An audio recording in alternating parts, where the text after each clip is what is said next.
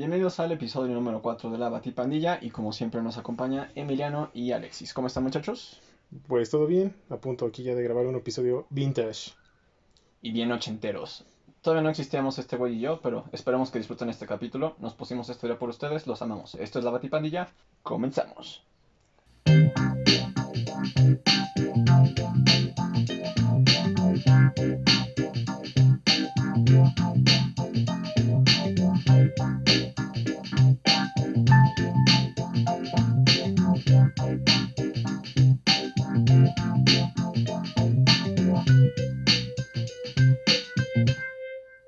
Bienvenidos al podcast de la Batipandilla, el podcast en donde vamos a platicar de cine, series, personajes de anime y cómics que hemos conocido siempre y se han ganado un lugar en nuestra memoria.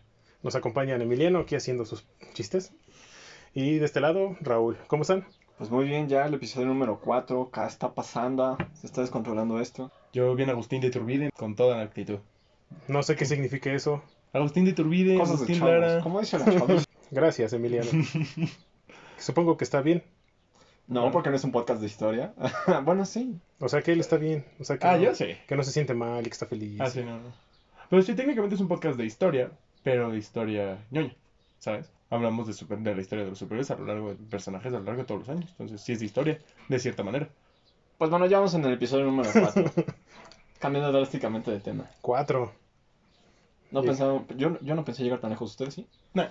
No, de hecho, como se los dije en el capítulo 2, pensé que íbamos a quedar en el 1 y ya. Yo pensé que me iban a correr desde los primeros 20 minutos del uno. No, pero vas muy bien. Muy bien. Es contar las otras 5 horas que estaba aquí. ¿no? Sí, llevamos una hora intentando hacer esto, entonces se imaginarán cómo, cómo, cómo funciona. Sí, sí, Pero sí. aquí estamos, enteros, Con amor para ustedes. a punto de un capítulo vintage muy especial. Que la verdad yo tenía muchas ganas de hacerlo y le dije a estos dos que si estaban de acuerdo, dijeron que no sabían, entonces lo tomé como un sí. Simón, tuvimos que estudiar bastante. ¿Verdad? Sí. ¿Verdad? Estudiar, claro, no dejen de estudiar. No. y pues, ¿qué les parece si ya nos vamos directo A lo que te truje chencha. Perfecto. a lo que venimos a hacer aquí? Que además de decir tonterías es platicar acerca de un tema. Empecemos. Gracias a todos. Mm. Disculpen los malos chistes. Se hace, se hace lo que se puede con lo que hay. Ah, gracias. Qué- qué bonito venir cada semana. Lo sé. Sigan así. Me hace sentir calientito en el pecho venir cada semana. Bueno, entonces, ¿de qué vamos a hablar? Bien. Hoy nos vamos a poner ochenteros y vamos a platicar de unas figuras que cambiaron por completo la manera de en que la mercadotecnia convencía a los papás de que compraras juguetes. Después se convirtió en una serie súper icónica y exitosa en los años 80 y que está, hasta la fecha sigue siendo muy, muy popular y muchos chaburrucos que nos estén viendo se van a poner muy emotivos y contentos cuando escuchen las palabras por el poder de Grayskull. Yo tengo el poder. Hoy vamos a platicar de He-Man y los amos del universo. Ya, porque si no nos tumban el video. Okay. Gracias por su participación con la música. He-Man. Estamos Bueno, yo creo que los dos no sí, existíamos, la neta. No, no existíamos, no, pero O sea, tus papás ni se conocían. Entonces, sí. eh, No. Emiliano es demasiado joven como para haber visto He-Man en su momento. Y yo también, aunque Y Raúl barba. también. Así como ven a Raúl, tiene 25. 25 añitos. No, más de cuatro Está años mayor que yo. Sí, ya sé que se ve de 30, pero tiene 25. Volteando la Gracias. cara. Volteando a ver la cara es como Al chile ya no va a ser tu podcast. Ya me voy. Ah, sí. Chica, su madre tu He-Man. Bueno, Bueno, quiero hablar de palazuelos. de Palazuelos. Cuéntame tú más o menos qué sabes de He-Man antes de entrar directo con la explicación. Pero realmente, más que incluso de la serie, me sé el, el, el boom mercadológico que fueron las figuras. O sea, al grado de tumbar a las figuras de Star Wars, al grado de tumbar a G.I. Joe, al grado de tumbar todo lo que había, e incluso competir a nivel este, mercadológico con Barbie. De vender tanto o más que Barbie por 4, 5, 6, hasta 7 años consecutivos. Sí, de, de hecho ahorita vamos a tocar el tema de Barbie. Barbie versus He-Man. Ufas, trufas. Porque estuvo feo. Está, está muy interesante. Espero que se le vayan a pasar chido con nosotros. Chévere. No, es chido porque estamos en los 80. Eh, Chévere, entonces, ¿de cuándo es 90? Ah, quién sabe. Eso no es coral. Es- Eso es eso, eso ya es de los 2000. Entonces, pues, década equivocada. Este no está. Bueno, sí, ya, perdón. Bueno, entonces, gracias De Raúl. nada. Emiliano, Compórtate, manitas Sí. atrás. Manitas atrás. Vamos a tener que editar esto, Pachi, por favor.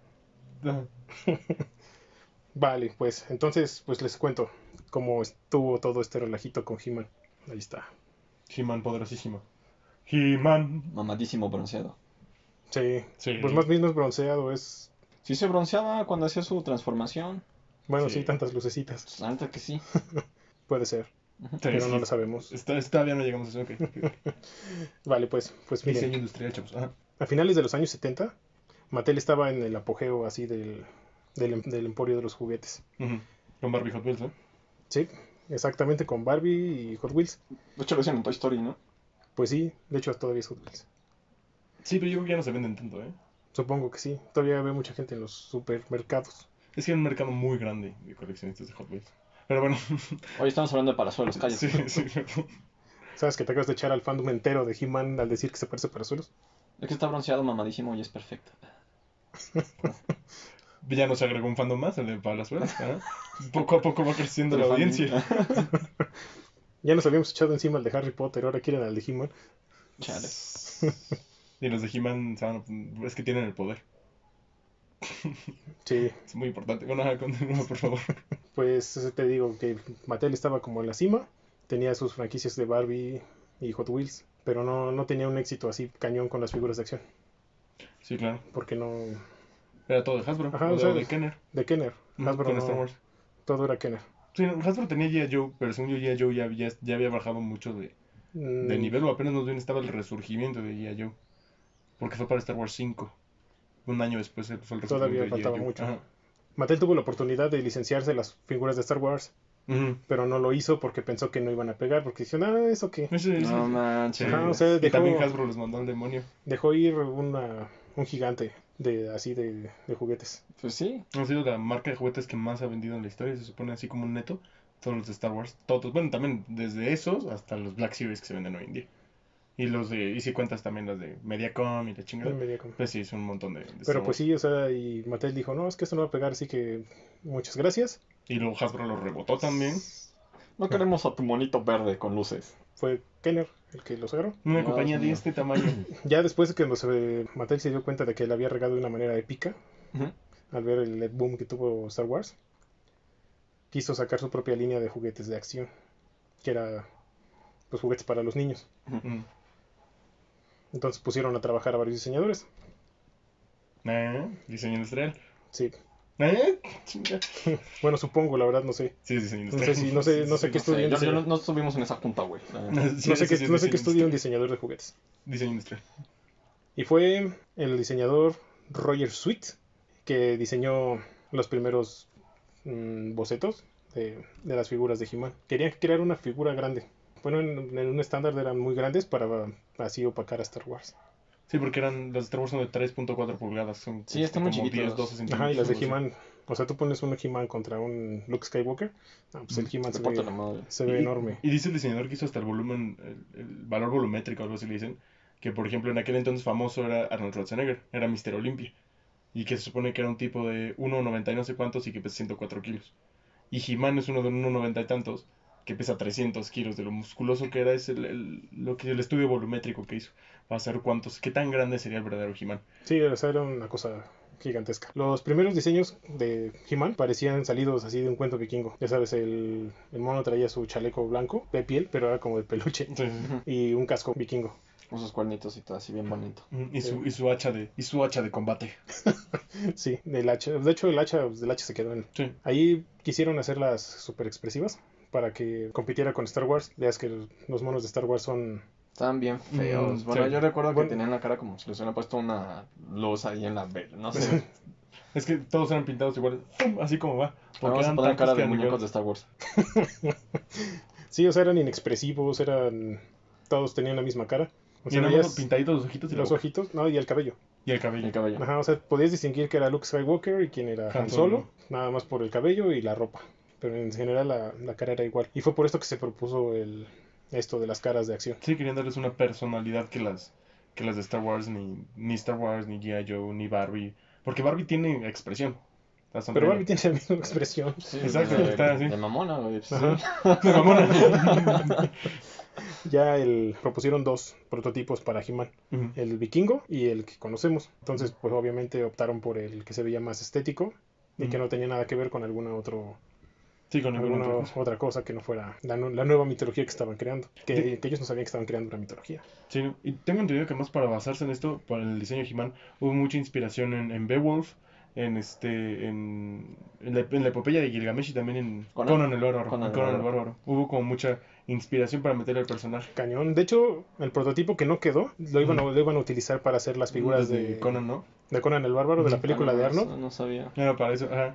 pero nunca se nunca se logró la licencia. Sí, no es- Acuérdate, que todo esto se maneja por, la- por licencias. Sí. Si tienen la licencia pueden sacarlo, si no, no, como los de Star Wars que Mattel. Ah. No Y, y- y en el caso en el caso de Mattel era eso, o sea, necesitan una, algo que fuera propio. Y lo intentaron con, con varias otras, lo intentaron con Flash es que Gordon. sacaron su serie de su Flash Gordon No, con Flash Gordon, con Battlestar Galactica. y Battlestar. Ándale, Y, policías también, hubo, hubo- sacaron de policías, de militar, porque querían un tema. Y fue cuando se les ocurrió, ¿sabes qué? Haz lo que quieras. Y entonces empezaron a hacer tonterías y salió He-Man. Y después que de ahí dijeron, ¡pum! Se puede hacer enorme. Porque lo han dicho en entrevistas, nosotros empezamos a ir tonterías. Y lo que saliera de esa tontería lo metías en la figura y lo metías a He-Man. Ah, Y sí, funcionaba cualquier cosa. Ajá, y además quisieron crear una serie de figuras de acción para competir con Barbie. Porque, o sea, Sí. tenían un éxito increíble con las niñas con Barbie, pero con los niños no. Y fue por eso que empezaron a crear su De hecho, ahí viene, de ahí viene la frase, ¿eh? La Su del culto poder. de He-Man. Ajá. He-Man. De- y de ahí viene lo del poder, es- eso es de los estudios de mercado. Cuando tú ves, cuando tú ves a un niño, un niño ya no quiere que lo regañe su mamá, o su papá, o los de la escuela. Un niño, y cuando ves que el niño juega, el, el niño juega y le impone su poder al, al juguete. Y entonces de ahí viene, ¿qué es lo que quieren los niños? Poder, Poder. Y entonces eh, todo He-Man se basó en esto, de la frase del poder. Por el poder de Grayskull. Ujú. He-Man es la prueba, He-Man es el, el- el- el ejemplo mercadológico perfecto. No, no fue No. por el amor al arte, no fue por el amor a los juguetes, no fue porque necesitamos un juguete que se venda machín. Ahora les voy a platicar un dato así como que curioso sobre, sobre eso, de sobre la, el pensamiento mercadológico que tuvo Mattel con... He-Man. Y los amos del universo. Ah, eso, eso en Spotify se va a escuchar chido. si están en YouTube, escuchen después en Spotify. Ah, He-Man. Ya que se tenía el, el prototipo, se tenía cómo iba a ser el personaje, pensaron en algo muy importante, el nombre. Originalmente, los ejecutivos de Mattel, ya sabes, ejecutivos que piensan que se saben todo y al final no saben nada, le iban a poner Lords of Power, Lords of los señores del poder. Pero dijeron, Sí, muy que- religioso. Ajá, se escucha muy religioso. sí, sí, sí. Esa fue, esa fue la queja. Y muy religioso iba a ser que los niños no se interesaran en el producto. Exactamente. O sea, yo como niño, bueno, de finales de los 80, no me hubiera interesado un personaje que tuviera que ver con No, te imaginas como a Jesús con chacos, ¿no? Como el del corto de The Feast of Jesus. Ándale. The Feast of Jesus. Sí, que mata con los peces. ¿Qué es un pez? No. Son dos peces. Ajá, y acá son como chacos que, que traen... Y lo estamos haciendo un sábado de gloria. ¡Qué Ah, no, bien! no, sí es cierto. No importa, o sea, La venganza del nazareno. llevó, llevó todo, todo, todo, todo lo llevó así, súper orgánico. No nos Jesús, odien Jesús, tanto. la venganza del nazareno. la venganza de Nazareno. Entonces, pues cuando se dieron cuenta que sonaba religioso, los chamacos no se iban a interesar. Alguien en- dentro de los ejecutivos de Mattel propuso que se llamara He-Man and the Masters of the Universe. Que no les gustaba. Decían, es una tontería. Masters of the Universe. Al final todos lo conocemos como He-Man. Pues sí, de close up al presente, ¿no? Es que, es que lo- ahí la mentalidad fue, por ejemplo, la serie de Star Wars no se llama Luke. Se llama Star Wars. Ujú. Entonces por eso no puede ser solo He-Man. Tendría que ser He-Man y un nombre para toda su batipandilla Y de los personajes. otros, ¿no? Bien Bon Jovi. Ahí el importante es He-Man, pero de todas formas, Toda su raza también. y ya ves que en esta época, la verdad no sé si sea reciente o no, pero supongo que sí, porque yo nunca lo había escuchado.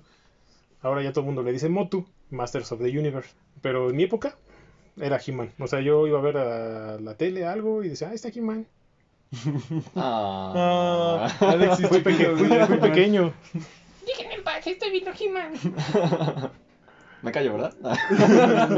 ¿Quieres seguir chameando aquí?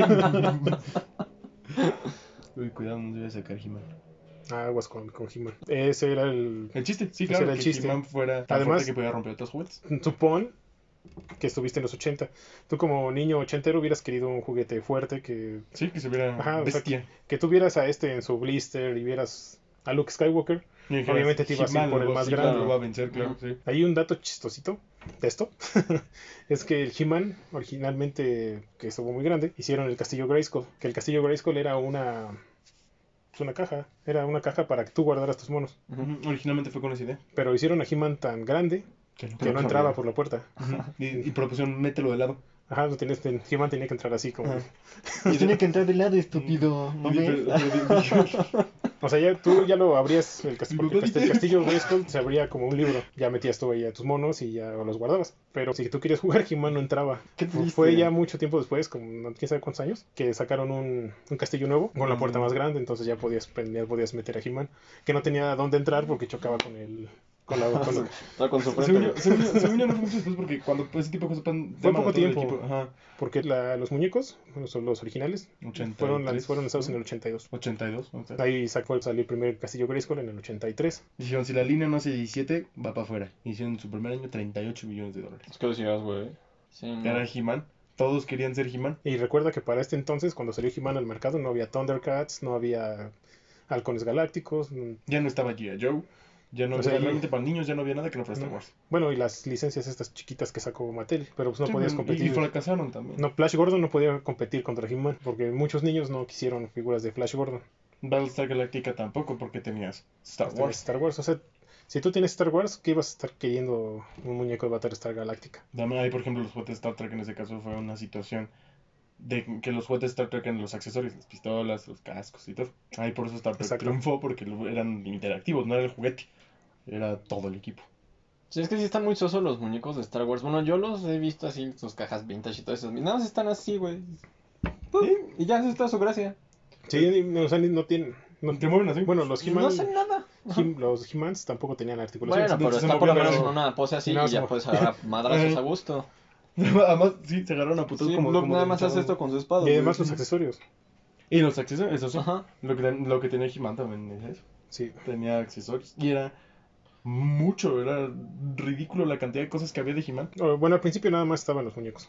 Sí, ocho, ocho figuras. Sacan, tienen que sacar cuatro, porque sacan cuatro por trimestre. Ya es como la medida de juguetes. Entonces sacan las primeras cuatro y después otras cuatro. Así fueron saliendo. De hecho, un poquito más adelante vamos a ver cómo qué, qué tanto fue la, la liberación de las figuras. Ya en 1982, antes de que salieran a la venta, otra vez los ejecutivos, no sé, te imaginas la junta, No manches. se pusieron a pensar de cómo los niños iban a conocer a, a He-Man y a tus personajes, que pues no salieron muchos. Salió He-Man, salió Skeletor, Beastman y creo que. Man in Arms, y Man in Arms, No. Man, Man- ajá, Man at Arms porque tenía que salir alguien que estuviera con Y. Merman. Merman es de los originales también.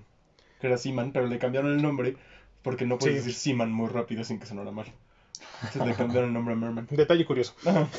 Por niños como Emiliano le tuvieron que cambiar el nombre a la figurita. No puedo jugar niños con la Juliana.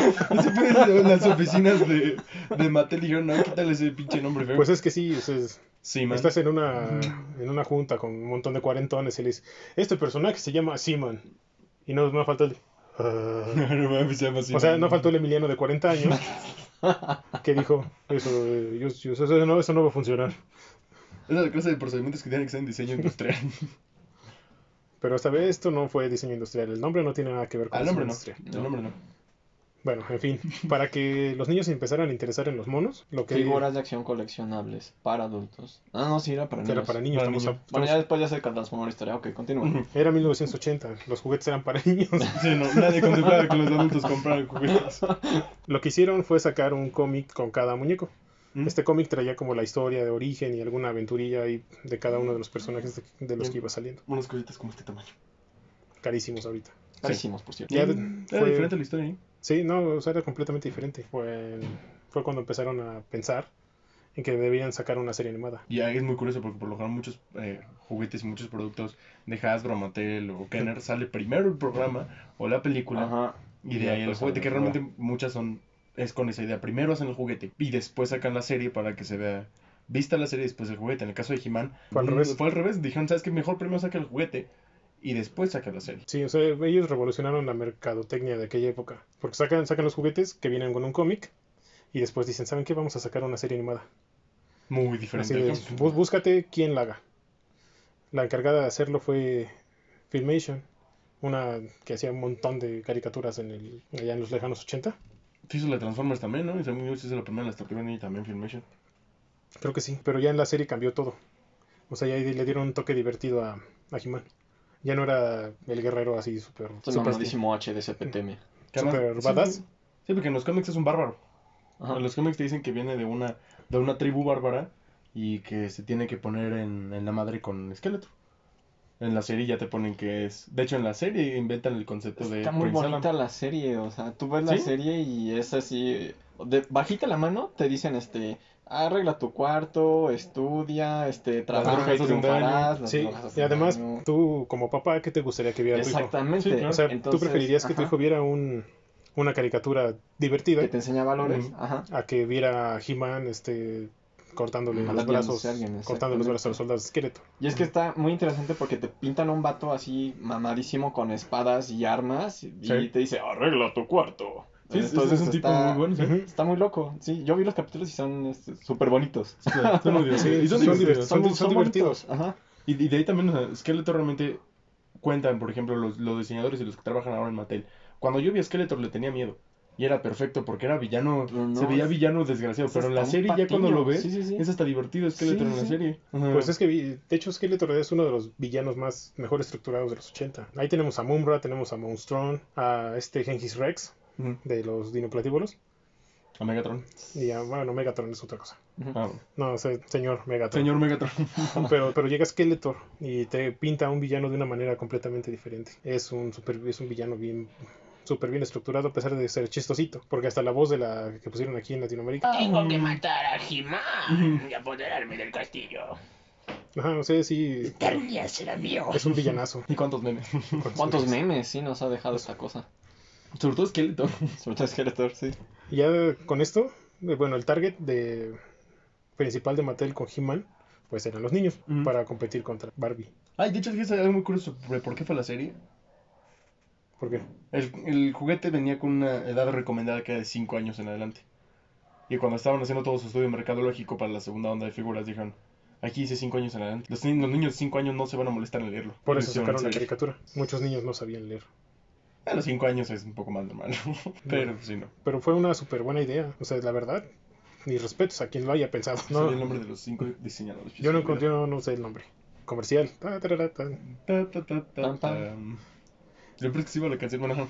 Bueno, ya te digo, pasó esto, el target que eran los niños para competir contra Barbie. Ahí algo pasó, no sabemos qué, pero los muñecos los empezaron a comprar las niñas. ya Es que la Barbie le decía en la noche, Cómprame un vato. Cómprame un vato.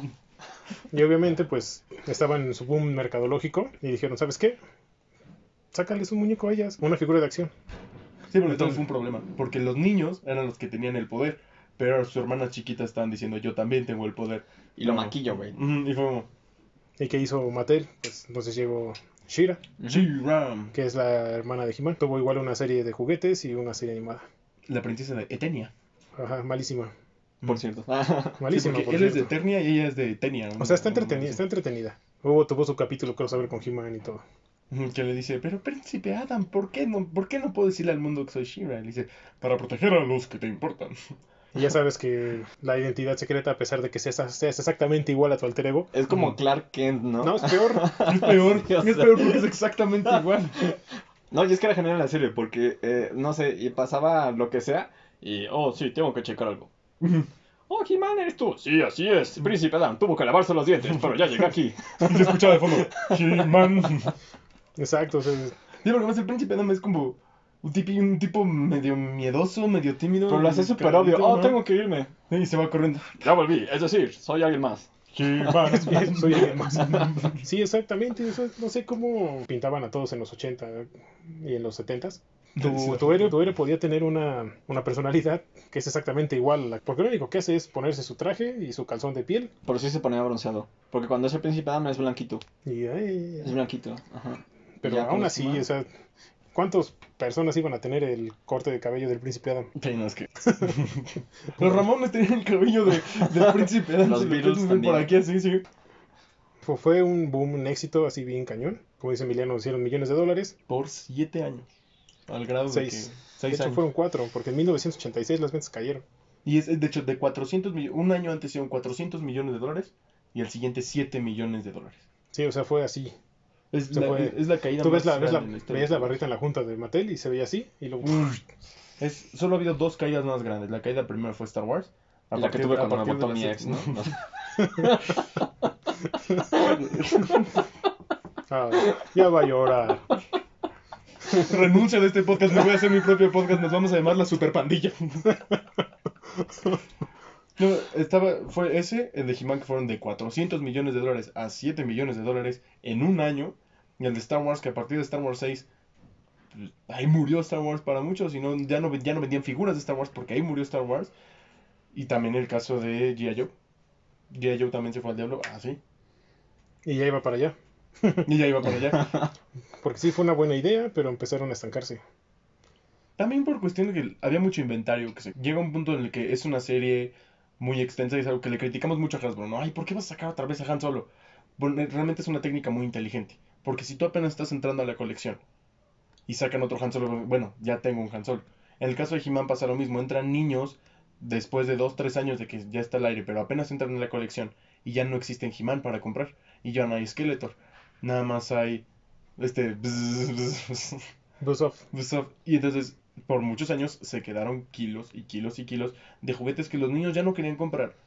Porque ellos querían a He-Man, pero ya no producían a He-Man. Y ya no vendían a He-Man, porque He-Man ya había salido. Y después del éxito de hacer vehículos, de hacer todo. Llegó El un momento en el castillo. que. Al castillo. ¿Y ¿Todo empezó con el castillo? El castillo y el rediseño del castillo. El rediseño del El castillo. Toma dos, ¿no? El- el- el- la, la nave con la que volaba He-Man, el, el tigre, que además el tigre venía de otra figura que se llamaba Slim Jack o algo así, que era un aventurero. Y que era de 22 pulgadas, entonces queda, el tigre queda muy grande para He-Man, pero queda perfecto. Entonces llega un punto en el que se quedan tantos que He-Man se va para abajo. Ya no podías mantener a tu mercado. Ya no había, ya no había mercado. Ya no. Entonces Mattel lo que se le ocurrió para volver a... O sea, para que te volvieras a interesar en He-Man fue... es que está... hijo. Fue sacar una película de live action. No. He-Man. ¿Por qué? Fue, fue, fue protagonizada por Dolph Lundgren. Que venía de la 4 de Rocky, entonces en ese momento era... Sí, Sí, estaba, o sea, esto es- estaba mamadísimo. Es que sin pedos podía ser a He-Man. De hecho, de- muchos diseñadores de He-Man criticaron que no, que le faltaba todavía más Más músculo para ser He-Man, que era muy delgado. Y entonces dijo, dijo, Dolph, pues me pongo a hacer pesas. Y que al final tuvieron que, que pintar muchos músculos para, que se vean viera- más para grandes. que se viera más He-Man. músculos, madres. Y él dice que no. Pero los diseñadores de, que diseñaron la línea original de, de He-Man dicen sí, se le tuvieron que pintar músculos. Sí, de todas formas esta película pues no, no, fue, no fue bien recibida ni por la crítica ni por los espectadores. Porque para empezar ni siquiera se desarrolla en Eternia. No inventes. No, Van a es, la Tierra. es en Nueva Jersey, si no me equivoco. con Courtney Cox. Con Courtney Cox sale, novio. sale Courtney Cox. ¿Come hot dogs o qué chingada? Hay una escena en la que están comiendo hot dogs Courtney Cox y su novio en el coche. Y va pasando He-Man. Va pasando He-Man. He-Man. Y recuerden, niños, pongan mostaza, su salchicha. No, ¿verdad? Eso suena muy feo. Sí, porque estaban, estaban en el coche bien Agustín. ¿Qué crees que estaban en el coche de noche? Estaban en estas zonas abandonadas que nada más estaban ellos dos en el coche. Sí, o sea, y además la película pues yo sí la vi. Iba a liberar Pues- el poder de Grey School. Y sí, era malísimo. Sí, y además Adem- introducen personajes nuevos que Ajá, también sí, pasa o lo sea, mismo. Es como, ¿y No sale, no sale Norco ni Battlecat. Ni Man, nada, ni o sea, no sale nadie. Al contrario, te ponen ahí duendes de botarga. Así como los de la película de Legend o, Ajá. Sí, sí, sí. La metieron de- personajes. Ajá, o ¿De sea, nada? películas así. Te meten, te meten mopeds prácticamente. Y Courtney Cox. Y, Y a a Courtney Courtney Cox. Cox, muy joven. ¿Cuántos años tendría? 19, 20, algo así, porque es Friends es de 1992. Y la No, película estaba es de- más chiquita, yo creo. La película, claro, y ahí tenía 25, 26, y la película es de 1980 y qué, 6. La película es del 86. Entonces sí tendría de 20 años. Pues quién sabe, 20, pero el chiste 19 está muy chiquita y. y no, o sea, el momento de que no sale Orco, obviamente no tienes el toque chistoso ni, ni nada de lo que Orco puede ofrecerle a una película. Ni Man of Arms, ni Man of Arms. Man at Arms, no, no, no sale, no sale Battlecat. O sea, tú ves a, Bueno, tú ves a ¿Y dónde He-Man caminando así en... No me acuerdo exactamente si es Nueva Jersey, pero vamos a, decir, vamos a decir que sí. es Nueva Jersey, ¿eh? Es caminando por Nueva Jersey. Con la incomodidad de Dolph Lundgren. Ajá, y luego ves a Dolph Lundgren. O sea, esa película tenía potencial y lo echaron a perder. Pero Mm. mala onda, ¿no? Aún así, el Sí. boom de He-Man volvió. Bueno. Porque todavía faltaba un año. Eso más bien fue como que ya su patada de ahogado, ¿no? Ajá, muy mal. Ajá. Porque, o sea, mal- malas críticas del, de la crítica especializada, malas críticas de, De los, los fans. que ya eran fans. O sea. Sí, porque revives un poco el... Qué chido va a salir una película de He-Man, pero sale la película de He-Man es como... Ah, Ajá, o sea, y acuérdate, esto salió en el 82. He-Man empezó en el 82. O sea, cuando un niño tenía 7. En el 87, en el 86 que salió la película, Yo tenía 11. ya tenía 11. Lo llevas al cine, empieza a ver He-Man y dices, "Uy, ¿dónde están Orco? ¿Dónde están Gringer? 11, 12.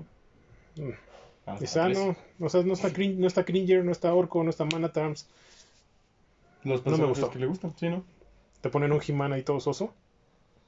Y es, y es curioso decir que Dolph Lundgren era soso para ser He-Man, pero sí, no era... Es como de esas películas que niegan, ¿no? Así, no, yo a Chile no hice esa madre. No la niega, pero tampoco, pero Tampoco pero- lo dice con pero orgullo. tampoco, pero tampoco, pero tampoco la celebra. Es que realmente, ¿qué, qué otra película celebra que no sea Rocky 4? Se De hecho, ahora que vino la- ¿Me firmas mi He-Man?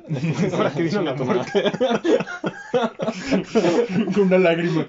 tu madre, no te la- La, la remoja. De Toma tu ahora, figura. ahora que vino la mole, me hubiera gustado llevarle el DVD de He-Man.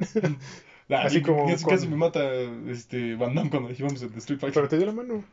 Pues sí, pero como conozco a la gente. Nada, nada más que pues eso carísimo. Sí. 1500 fotos, 1500 firmas. Me hubiera gastado 3000 pesos por ir a ver a Dolph Lundgren de lejitos porque ya había pandemia. A llevarle a He-Man. O yo le habría llevado a Punisher también. Porque Punisher tampoco la recuerda con mucho cariño. Mm. No, las adaptaciones en aquella época Eran más- eran más malas de las que ahorita. ¿Viste Punisher con John Travolta? Sí. Y Thomas Jane. Ajá. Es muy Ah, pues buena está buena. comparación. Ok, no, pues sí, ya valió madre. También aparece Jaime Camil. No es cierto. No, no es cierto, Ñañez, Ñañez aparece. Es el, el traficante colombiano o algo así que llega a hablar con, Ah, en la John de Travolta. en la Ajá. Travolta. sí. ¿No engañes sale ahí? Sí, sale. no estás faltando al respeto. Ese Sí, sale Sí, ahí. aparece en, No en. Yo no lo sabía, ¿eh? Punisher. No, mira. Porque vi esa película Es que me gusta. y esa película la volví a ver y después dije, la voy a olvidar. A mí sí me gustó. Ya está en mi colección de DVDs del otro lado del estudio, pero ahí está bien. Ahí está bien. Está, está, está al ladito de X-Men 3. Ya ahorita ya platicamos sobre el inicio y la creación de He-Man. Sobre su ascenso. Sobre ascenso, caída. caída. Un billón de dólares fue lo que en total hizo He-Man en todos los años que estuvo en el tope. Sí, y eso, bien, y eso ¿no? para decirlo pues, ya es demasiado. Sí. Pero duró muy poco. Ya para el 85, pues ya teníamos a Thundercats, que también fue así un Boom. boom bien Me gustaba pasado de lanza. más fan de ¿De Thundercats. Thundercats? ¿Y de, de quién era la licencia de Thundercats? Thundercats creo que fueron Kenner también. También se decía. No, no me acuerdo, la verdad. Te, te mentiría si te afirmo algo. Creo que es de Kenner porque cuando Hasbro compra Kenner creo que sí absorben Thundercats y luego venden los derechos de Thundercats porque no saben qué hacer con ellos. Porque tenían activo, ahí sí ya tenían activo G.I. Joe, Star Wars y este... Nada más, o sea, las, las figuras salieron creo que hasta el 87, 88 en Estados Unidos. En Estados Unidos. Aquí tardaron todavía, o sea, los muñecos de He-Man aquí no llegaron en el 82. O sea, yo tenía 6 años, creo, cuando ya veía He-Man No. ya, ya había pasado mucho tiempo. Un Alexito. Un éxito. Sí, yo soy, yo soy ochentero. Bueno, finales de los 80. Entonces yo vi, eh, yo veía He-Man y pues, mi papá me compraba muñecos de He-Man. Pero después llegaron los Thundercats y eh, el demonio He-Man. Sí, sí, sí. Sí, me gusta más la trama de Thundercats. Pero ya lo haremos después de eso. Ahorita No, estamos hablando ahorita- de He-Man. ahorita te voy a platicar cómo era la trama de He-Man. O sea, no nada más era He-Man dándose en la torre con esqueleto. Pues no. Sí, no, por eran fábulas. Yo las veo como fábulas. Los capítulos que estuve viendo. No, la, la historia En y, general, ¿no? y la mitología que crearon acerca de He-Man dentro de los comicitos estos que salían y lo que salió en la serie fue una historia increíble, está buenísima. Porque no, no solamente, como te digo, no solamente estar rompiéndose la cara con esqueleto a cada rato. Se crearon un universo enorme. Sí, esto es toda la mitología de los amos del universo. Es de 10. He-Man. O sea, ya como historia podría, podría competir con los Thundercats. Más todavía, o sea, no le estoy quitando mérito a la caricatura ni nada porque la sigo viendo está bien bonita. y la seguiré viendo. Y los Thundercats igual. Ah, es gigante esqueleto. Bueno. Sí, hay un esqueleto así. De 10 pulgadas, ajá. ¿Quién es Bueno, este? además las figuras ahorita, ya sea las, las ochenteras, pues obviamente es imposible. Pero acaban de sacar hace un año una reedición De Super Seven, ¿no? de Super Seven. Ah, sí, sí, sí. Ajá. No volaron. Sí, claro. Yo estaba... tengo- Nos llegamos a ver, ¿no te acuerdas cuando fuimos a Sí, la- pero esas fueron las de... Ajá. Que no, la, que no las compré porque no aceptaban tarjeta. Ya cuando, cuando fuimos a buscar en dónde sacar dinero, no no, no había. sí, no. cuando pude, cuando lo logré, llegamos al stand de Super Seven y dijeron, ya no hay. Es que sí, los Super Seven se acaban así. ¿Dónde Sí. fue el stand Super, de Super Seven? Fue en la, en la UTC, la Unboxing. Taekwondo. Ah, Boxing. la Boxing Toy Ajá. Convention. ¿En serio? Vaya. No vamos en la mitad. Ok. Fuimos a. a ver si lo podemos poner. Ay, sí, por favor. Sí, He-Man. Y la Batimani. Bueno, fuimos a la convención, no encontré monos, salió la reedición del año del año pasado. En plena pandemia se agotaron. No volví a alcanzar porque pues tengo la mala costumbre de irme a trabajar Sí, por Dios. para poder comprar estos muñecos. y no, no, no los pude conseguir. Ya, si ustedes saben dónde los puedo comprar, déjenlo en los comentarios. Yo solo vi en Mercado Libre a Merman, pero fue como. Mm, Nadie te quiere, Buster. No los Ujú. quiero comprar en Mercado Libre, están muy caros. Pero yo, yo- además, yo, no- yo- si compraría, compraría Skeletor y He-Man. Ayuden a un coleccionista. Dos. Tres. Él también tiene que empezar. Y. Ya está embarcado. Chale. Pero bueno, Cuando entonces el primer pop, todo se va al diablo. ya ahorita ya, ya conociste la historia de cómo se crearon los juguetes, caída, ascenso, todo eso. El inicio de la serie. Esto escúchalo porque esta vez está muy padre. Y Emiliano, ¿qué haces? Veo una caja que se cayó, pero no importa, continúa. Ahí.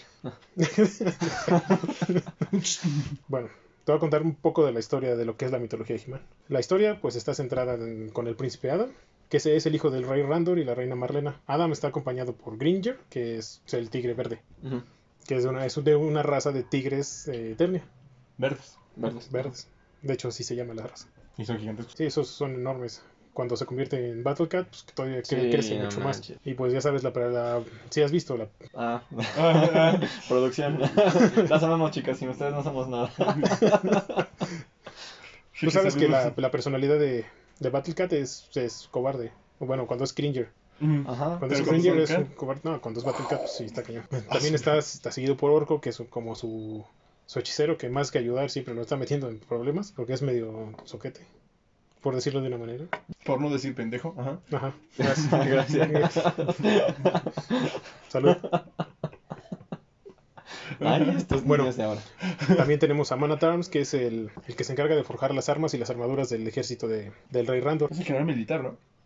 Aparte, pero en, en sí él es el es más un es como el de la mitología griega este eh. Hefesto, su nombre es él se llama su nombre real es Duncan Es nombre, es nombre, es nombre del personaje que no quisieron en G.I. Joe.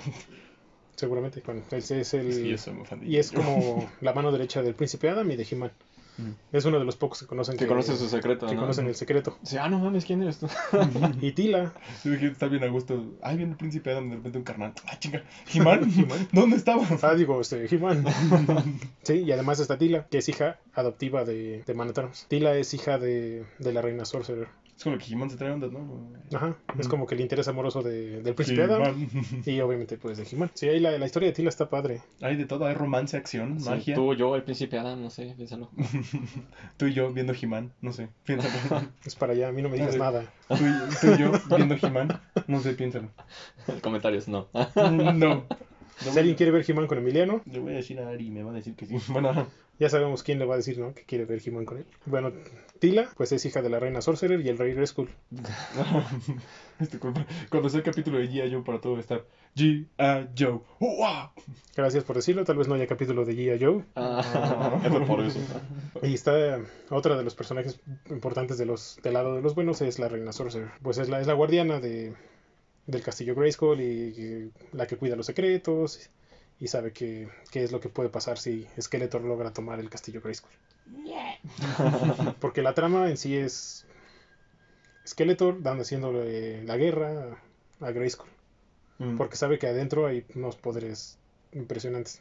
Pero ¿cómo entra Grace? Como O sea, ¿cómo le haría Skeletor para entrar a Grace? pues, matando a la reina Sorcerer y a He-Man. Ay, no, me- lo de las espadas. Lo de las espadas que tenías que juntar la espada de He-Man y la espada Ah. de Skeletor. Era era una señal para que lo dijeran. Ah, pues ¿qué crees, Emiliano? Pues, ¿qué crees, Emiliano? Todavía no llegamos a esa parte. Gracias por adelantarme y echarla a perder, amiguito. Y recuerden, amigos, Y recuerden, amigo. No spoileen a sus amigos. bueno, eso me lo voy a saltar ya porque ya lo saben, entonces no tiene caso.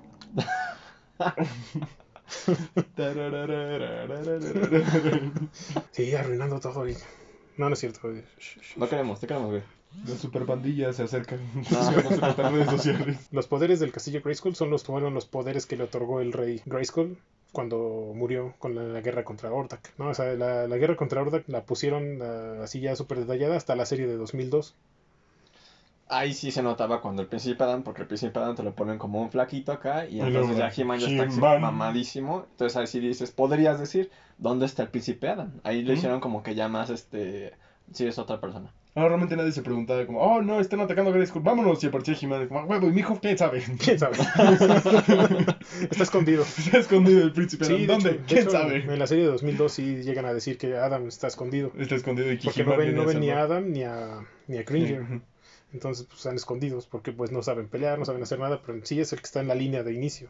Es He-Man. Y pues el rey Grayskull le dio su poder a, a la espada y a los, a, los, este, a los ancianos y a los sabios del reino para que pudieran ocultar todo eso dentro del castillo de Grayskull. Ok. Por el poder. Y ya en un futuro, Pues iba a llegar un nuevo campeón que iba a poder tomar el poder, que iba a ser digno. Yo una vez pasé un examen y sí grité, por el poder de Grayskull. Y era mi vecino, cállate, hijo, estamos en pandemia. Yo hubiera hecho lo mismo. No es cierto, yo creo que tú habrías gritado conmigo, por el poder de Grayskull. Y pues así fue que estaba este poder, llega Adam y Ujú. Sorcerer lo elige como el, es digno. nuevo, cam- como el nuevo campeón. Y en el momento de que dice las palabras mágicas, todo el poder que tiene es el poder del rey Grayskull. Tronándote. Sí, o sea, de hecho se ve más cañón que He-Man. Tiene, el, Oh, no. tiene sí el cabello largo, güey. No, así se ve bien badass. Mr. Olympia. Y hay otros aliados de He-Man, que es, este, está Stratos, el señor del cielo, Sodak, que era como un... ¿Qué pedo? ¿Qué te ríes? Deja a Es Sodak que- en no, es, no, es que me acordé del comentario de los diseñadores ahí que también dijeron, es que les empezamos, a, les empezamos a poner nombres de refrescos y les empezamos a poner nombres de, Ah, sí, de cualquier tontería. O sea, había uno que apestaba, un villano que apestaba. seguro es Merman. Es más, ajá, y las y ven- comprabas capsulitas. Y que le ponías y con el plástico duro, este, soltaba un hedor horrible. El peor es que la fábrica olía tan mal que la gente se empezó a enfermar y dejaron de trabajar y por eso dejaron de producir el- las, las, las pastillitas del personaje. Qué bueno. Porque dejaron, por- dejaron de, de- dejaron trabajar ahí porque era horrible. Y estaba Fisto, que era uno que tenía su puño de metal también y que tenía la- el movimiento así, ¡fum! Estaba Fisto, uno con una, ¿cómo se llama? Clam, no sé qué, uno que tenía una, pues una, Una pinza. estas- eh, eso, una pinza. Pero todos esos eran villanos. Ah, sí, piezas increíbles de diseño industrial, cabe recalcar. Sí, Emiliano está estudiando diseño industrial. Sí se notó, ¿no? Digo, da una pinche hora de nada. es que eran unas piezas increíbles de diseño industrial. No había juguetes que tuvieran ese tipo de acción. La mayor acción que tenían las figuras de acción era el Kung Fu Grip, que eran venían con los. Joe, que eran las manitas así para agarrar cosas.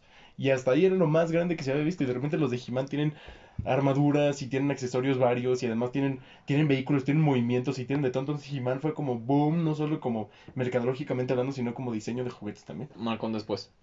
Exacto. Marcó cañón. un boom. Y ya todos sus aliados empezaron a salir después, en waves diferentes. Si me dejan continuar, Sí, perdón. salieron, me quedé en, So- en Sodak, que era el, un soldado del ejército del rey Grayskull. Many Faces, bueno, es Man y Faces, separado. Man que le- que le giraba y la cabeza. Face. Buzov, que era eh, una, el rey de las abejas. Ujú. Bueno, de, unas, de, unas, de una raza de avispas. Ajá, y su- de hecho ese es su nombre real. Ajá. Su nombre real es... Tzz, tzz, tzz. No, es... No, no, creo creo que lo pronunciaste mal, creo que es... Sí, algo así. Y si va a haber alguien que nos diga, no, es... Espero. Los comentarios, En los ¿no? comentarios. Porque están bien pendejos los tres. Están bien pendejos. ZZZT, ZZZT, ZZT. De hecho es T, Z, Z, Z, T, apóstrofe, Z, Z, Z, Z, Z, Z, T, T, Z, Z. Algo así, no importa. Estaba también Ramman, que igual y si lo ubicas como un, así que se veía como chaparrito, que no tenía cuello, Ah, Con sí, su que casco casco. acá. Ajá, sí, su casquito. que parece es, el vocalista de Cannibal Corpse con armadura. Ah, Oye, oye, sí, ¿no? cierto. Mm, Yo creo que no podría ser. Y estaba este Mechanic, Mm. que era un soldado que tuvo un accidente y Manatarms lo, pues, lo reconstruyó y le puso el cuello de metal. Entonces. Chan, chan. Ujú. Sí, la He-Man se le conocía como esta serie, le dicen a series de juguetes que son este de lavadero. Entonces, todo lo que sobra, todo lo que queda de muchas otras figuras, se lo ponen a He-Man. Y por eso hay tantos villanos y héroes, todos raros. Mm, porque no tipo son- los gorgonitas, ¿no? De Ajá, los Small. Soldiers. Ajá. Pues no, esos están más raros. Pues que sí, porque no solo son cuestión de un universo mágico, hay cosas del espacio, hay robots, hay animales, hay cosas rarísimas en He-Man. Que todo empezó porque no tenían presupuesto para la segunda wave y empezaron a agarrar cosas de, de series que se iban quedando y de repente se volvió enorme. Entonces por eso He-Man podían hacer lo que sea en He-Man. Por Ajá, eso sí. fue un super boom de juguetes. O sea, era como el paquetaxo, ¿no? De los muñecos. Mm, Por eso les dicen eh, series de, de lavamanos, de la- porque es lo que sobra. lo que sobra de las figuras que lavan y que tejan, las dejan ahí. Y entonces las agarraban, tum, y agarraban las piezas que sobraban. Y les ponían Te todo hacían un mono nuevo. corto. Y te hacían tu mono nuevo. Entonces He-Man tenía de todo. De todo. Wow. Mm, 30 Y esos series fueron, esos fueron los héroes. Bueno, los, los- faltan muchos porque son demasiados. Podríamos Mm. pasarnos horas hablando de los héroes y aliados de He-Man. Sí, Mm. sí. Pero estos, estos que les mencioné son los más importantes. También por eso lograron tumbar Star Wars. Star Wars, al final de las tres primeras películas, nada más eran 92 figuras. He-Man tenía muchísimas. Pelequilas. Bueno, ya, perdóname. Yo siempre he dicho que calentemos y nunca quieren calentar la voz. Bueno, yo me equivoco cada rato. Entonces, y um, esto, a todo esto, un héroe debe ser tan bueno como lo es su villano. Que ya ahorita pues hablamos un poquito de Skeletor. Skeletor no fue creado por la misma persona, por este Roger Sweet. Skeletor fue creado, fue creado por Mark Taylor. Hay un dato muy curioso que encontré mientras estaba haciendo todo esto. Que fue que este Taylor, cuando era chico, fue a un, a un este Una casa embrujada. a una casa embrujada de esas que había en los parques de diversiones. Y al entrar, vio una de un como zombie que tenía la cara hecha esqueleto, toda así como derretida, y lo traumó bien cañón. Mm. Entonces de ahí decidió tomar la inspiración para crear a Skeletor. Wow. Dice que 60 años después vio un programa de, de History Channel que resulta que un cadáver real que tenían en, en esa casa, en No, esa es casa del terror. Sí, sí, sí. wow. Por eso la cara la tenía así, por eso, más bien por eso lo impactó tanto. Él no sabía en ese momento. Pero lo, lo, Pero inspiró vio para crear a Skeletor. Vio- Por ahí se inspiró para crear a Skeletor. Él quería algo que fuera miedo auténtico. Y a él le causó miedo auténtico. Y luego, muchos años después, se dio cuenta que era algo real. También dicen que, O sea, Six Flags hay, también dicen que Six Flags hay cadáveres. También dicen que en este, Sí. los parques de Disney también dicen que hay Sí, cadáveres. seguramente. O sea, ¿quién, quién sabe qué tanto nos, nos oculten esos parques de diversiones? Pues yo trabajé ahí dos años y no hay cosas así que digas, uy, padrísimas. O ¿No? que tú sepas. Ok, te sepa. Bueno, También sí. este es un rango más amplio. Luego les daré más historias de ahí. Ah, Dicen que en Disney los trabajadores que se mueren los ponen todo un día en la misma silla para que salgan en fotos de diferentes personas que no se den cuenta que es un, un güey muerto y luego ya se lo llevan. Bueno, eso ya suena a una creepypasta. sí, ¿no? Pero también dicen que tienen su propio... ¿Cómo se llama cuando entierran los muertos? Cementerio. Cementerio y todo el pedo Este en, en Disney. Perdón, se me no, es que yo lo conozco como camellón de Tlalpan. con cal.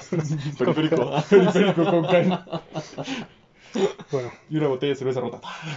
ponte serio porque vamos a hablar de Skeletor. Simón, me estoy poniendo serio, me estoy viendo en el reflejo de mi celular. Bueno, en sí, Skeletor originalmente él- lo veían como. No, ya sé. Fue el mood.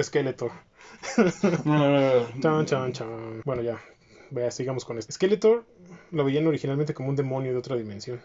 No como un villano que estuvo originalmente en Eternia. Fue hasta 1987 que se introdujo la idea de que era el hermano del rey Randor.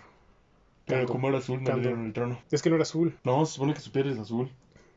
Ajá. pero eso pasó. O sea, Keldor se volvió azul después. Pero, o sea, era su hermano. Y nadie lo sabía. O sea, durante todos los años del inicio, pensaron, todos pensábamos que era un demonio de otra dimensión que venía a conquistar Eternia a través del castillo Grayskull. Con su vocecita toda chistosa de la serie. Oye, He-Man, vengo por ti. Y fue en la... Ah, este Hay una película animada que se llama El secreto de la espada. Esa sí está buena. No como la de Dolph Lundgren. de- Es que la Ben Dolph Lundgren no es muy, no es muy buen actor. Y en esa... I have to Ahí en esa, en esa película ya se ya te dan la, la idea y la pauta de quién es Skeletor, que además fue, fue este discípulo de Ordak. Ordak fue el primer villano en Eternia que intentó conquistar el Grayskull. De hecho, él fue el que mató al rey Grayskull. O sea, tuvo el poder suficiente para poder matar al rey. ¿No es el que se enfrenta a Shira después? Sí, es el villano de Shira, pero ya Shira ya no es tan, tan badass como debió de haber sido. Sí, no. Hordak era, ese sí era un demonio así bien Desgraciado. Bien, bien desgraciado. Mató a un montón de gente, hizo, un- hizo uno de los genocidios más grandes en Eternia. El rey mata a Hordak, pero queda súper herido y es cuando hace el hechizo con la espada. Entonces, sí, es muy curioso como realmente he su universo y su mitología es un poco más pesada de lo que uno esperaría. Uh -huh. Y luego, ¡pum! Para vender juguetes. Para eso es todo esto.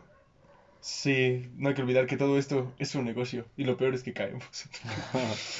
¿Por qué quiero mi He-Man de pop ahora? ya Ordak pues ya muere, este, resulta que Keldor, Skeletor, fue su discípulo.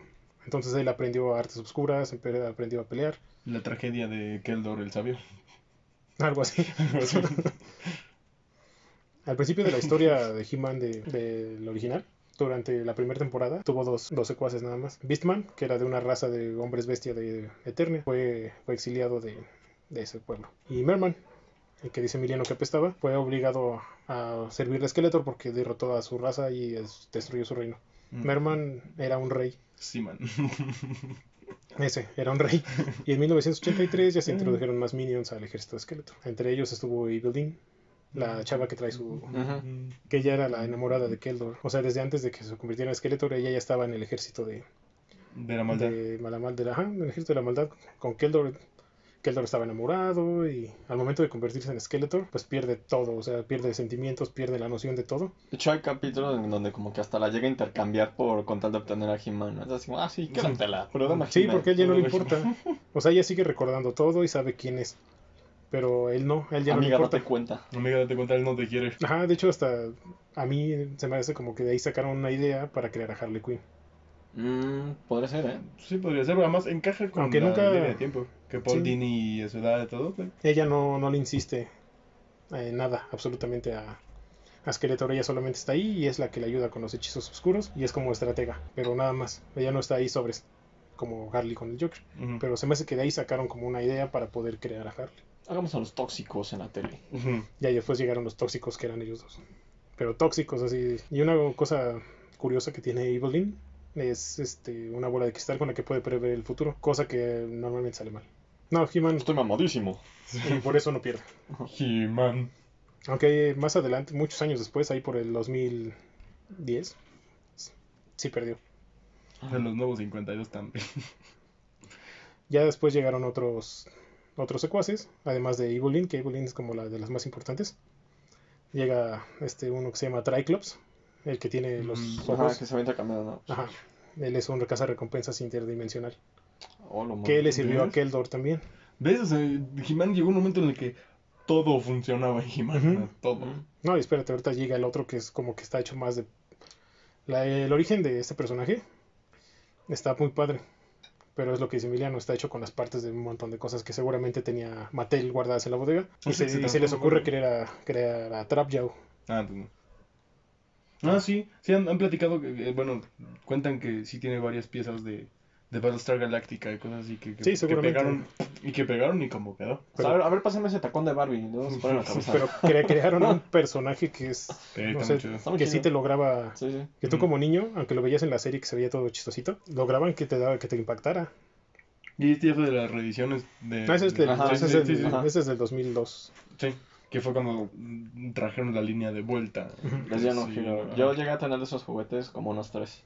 Yo digo, te- te- tenía un esqueleto. Alguno yo tenía Sí, un igual lo esqueleto. tienes por ahí. Figuras coleccionables, Sí, perdón. figuras coleccionables, figuras de Deberías- acción coleccionables para Deberías de niños. buscarlo porque un Skeletor vale mucho la pena, sea la Mm. edición que sea. La historia de, de Trap es que era un esclavo de Keldor.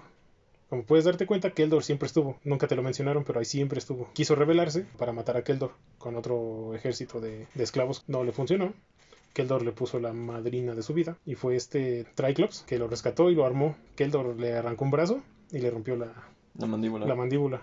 O sea, cuando Triclops se lo lleva, trae, trae mandíbula. O sea, trae así la, la lengua por fuera. y Está, eh, y por eso es, Como la nueva por eso nació Trap Jaw, porque le puso la, la- esa cosa como trampa de osos en la boca y el brazo robótico. Mecánico. Ajá.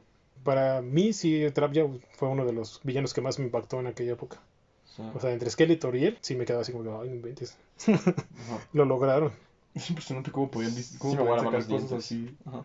Realmente de, de ponerse a, des- a pensar y hacer cosas de lo que les celebraba otras líneas de Mattel. No, estuvo, estuvo buenísimo. Sí, fue, fue un- fue una También. movida muy inteligente. Y sacaron también una pantera, que era como el Battle Cat de Skeletor, que es Phantom. Mm. Sí, me acuerdo. Ajá. Que también lo sacó Super Seven. Sí, también, con, así con terciopelo y toda la cosa. Según yo, la licencia ahorita la tiene Super Seven y no me acuerdo quién más está sacando también figuras de, de He-Man. Alguien más está sacando figuras de He-Man. Pues creo que es Mattel otra vez. Ajá, según yo, Mattel sí está sacando todas las figuras de He-Man. Pero la- las que están muy las que están muy grandes ahorita son las Super Seven. Porque son como alusión a las clásicas. Son más chicas.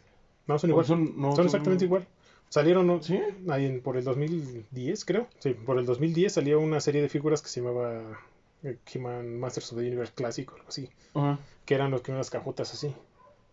Ok, que son los que yo creo que tú dices. Entonces las Super Seven son del mismo tamaño. Y ahorita sacaron unas nuevas que son exactamente iguales, nada más tienen un sello diferente. Para que veas que es la reedición y no te la quieran vender Mm. como uno ¿Como original? Qué Y están, y están bien bonitos. La verdad me gustan mucho.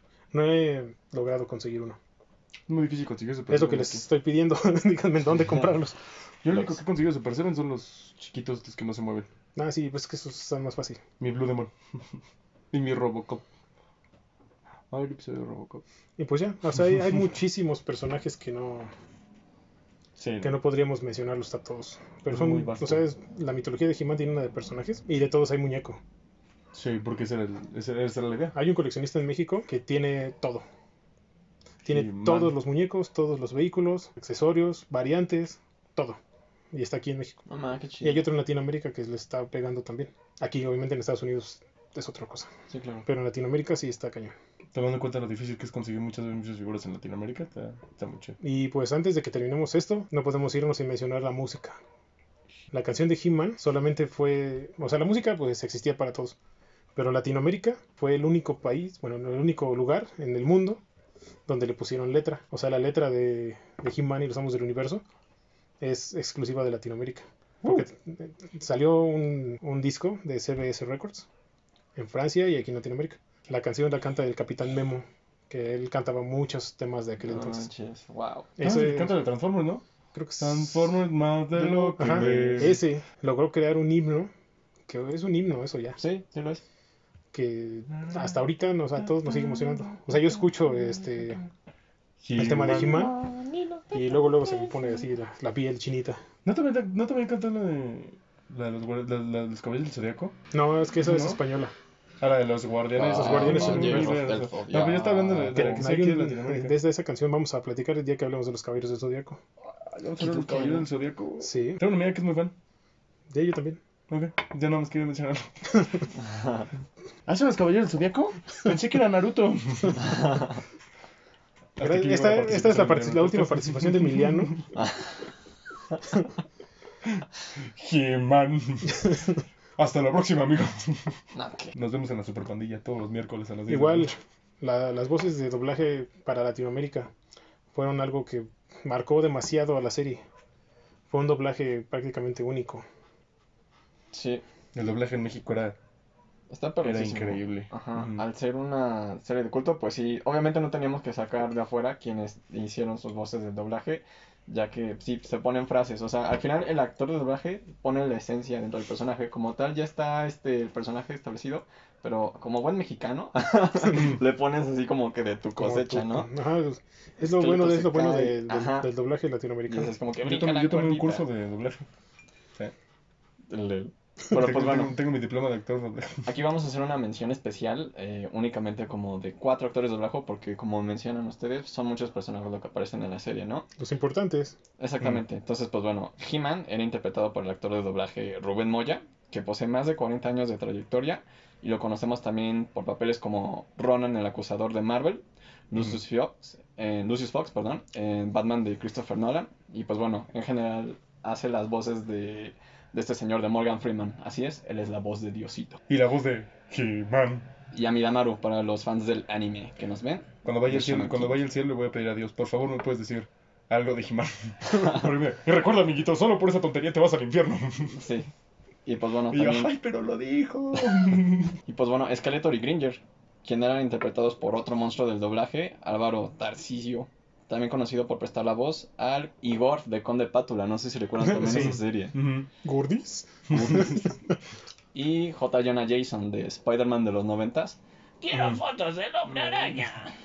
es él, al igual que Apocalipsis y Juggernaut de X-Men en la serie de los noventas. Esa serie es buenísima. Por la serie de las niñas tenemos a Evelyn, quien era interpretado por la actriz de doblaje Rosario Muñoz Ledo, también conocida por hacer las voces de Robotina de los Supersónicos, al igual que Maléfica en La Bella Durmiente y la Reina Malvada en Blancanieves. Ok. Y Sí, por último, Tiene todo el, tiene todo el tiene toque. todo el temple, sí, sí, sí, Y esa, esa, está Evelyn. No, está buenísimo. exactamente. Y pues por último tenemos a Tila, quien es interpretada por Romy Mendoza. A ella la podemos escuchar también como Linda Flint Fletcher, quien es la mamá de Phineas y Ferb, y Winnie Cooper en Los Años Maravillosos, otra igual, Oh, serie antaño, Winnie pero también Cooper. buenísima, exactamente. Uh, escucha. quiero, quiero, quiero, producción, quiero mi cocol. Incluso ese chiste ya es viejo. No, pues sí, es viejísimo. o sea, Como dice la chaviza. como dice, no, o sea, este chiste ya no es para la chaviza. No, no. Y ya para una- el último dato, ya para que podamos cerrar este episodio. He-Man fue la primera serie que eh, antes de terminar cada capítulo, los personajes te daban un consejo. Sí, Mm, chulada. O sea, sí, eso sí. hizo que los papás permitieran que sus hijos, ya sean de Eran 5 fábulas. años No, hasta, la verdad que tuvieron, sí. hasta la edad de los papás, vieran la serie de He-Man. Siempre estuvo súper bien. O sea, yo me acuerdo cuando He-Man habló de, de cuando las drogas, los problemas Las que te podían causar. Las drogas hacen daño. Junto con Tila habló de la perseverancia. Ah, dice, recuerden amigos, las drogas traen más problemas de los que te pueden quitar. Ujú. Ajá. Y es como, ay, He-Man, Sí. sí es cierto. He-Man y Tila dijeron, este, nunca te rindas. sí, ¿no? Y Man at Arms, o sea, el consejo de Man at Arms de sigue intentando. O sea, si no te sale la primera, inténtalo de nuevo. Y si no te sale, inténtalo otra vez hasta que te salga. Que es lo que estamos haciendo nosotros con este programa. Ey, Te amamos, He-Man. amamos. este programa no sería, no sería realidad sin ti, He-Man. De hecho, He-Man a mí me fue una de las cosas que me catapultó a todo esto, A la ñañi. a la ñoñería. Ya para terminar esto, He-Man ya es ahorita una serie de culto. Sí. Una serie que inspiró a muchísima gente durante los años 80 y 90 y lo volvió a hacer en esta época. He-Man nunca va a pasar de moda, He-Man Va a tener película nueva. va a tener una serie. Una serie. Una serie dirigida por Kevin Smith. La de Netflix, ¿no? Ajá. La sección de pues, multiversos. si ven a Kevin Smith en donde sea, es garantía de que va a ser algo muy bueno. Menos, sus- menos sus películas de las suyas, suyas. las sus películas son una joya. Eh, No son, no son, no son, no son para tú, no son para ti, Emiliano. no. Chasing Amy es buenísima. Pero bueno, luego hablamos de Kevin Smith. Ah, Pero si lo ven en un póster o en los créditos de algo, véanlo porque es el ñoño definitivo. ese, ese güey es el gurú de todos nosotros. Sí. Mis respetos para Kevin Smith. Todos queremos ser Kevin Smith. Y pues ya, dándole las gracias a, a He-Man de por todo lo que hizo por nosotros y seguir haciendo y todo. Hemos terminado por ahora con este bonito podcast. ¿Cómo, cómo se la pasaron? Pues es una belleza, me gustó ver mucho la evolución que tuvo este personaje, del inicio vikingo paquetaxos hasta pues lo que conocemos al día de hoy, que ya es básicamente un culto. Exactamente. Eso es lo- bueno, no es un culto, es, pero entiendo tu punto. Y tú, Emiliano, que no, tú no creciste con He-Man. No, no, Para nada. Para nada, sí, no, pero, o sea, realmente me gusta mucho todo lo que se convirtió por esta onda de, de lo que estoy estudiando. O sea, realmente, y realmente el pensar el- lo grande que puede ser una cosa que se inventaron de la nada. Que no, te, que no venía de Star Wars, que no venía de soldados como G.I. Joe, que no venía de robots que se transforman, que se robaron la idea de japoneses como Transformers. Otra robada de japonesa que, son, que fueron los Los Power Rangers. Rangers. O sea, es algo que se inventó Mattel porque era lo- con lo que le sobraba, el presupuesto que le sobraba, se hizo enorme. A mí, como decía en Industrial, me gusta mucho. Es que exactamente es eso. Y de la, del boom mercadológico y la invención de todo lo que hizo Mattel, Mm. creó un universo entero Sí, claro. He-Man. al que le vamos a estar eternamente agradecidos siempre. Bueno, mínimo yo, no sé ustedes. Está bonito, Es está chido, bonito. He-Man. He-Man es lo máximo. Y pues así llegamos al final de este programa. Y, y recuerden amigos, las píldoras no los van a ayudar, les pueden causar más problemas de los que solucionan. Y espero que lo hayan divertido. Cuídense mucho, nos vemos la semana siguiente. Adiós.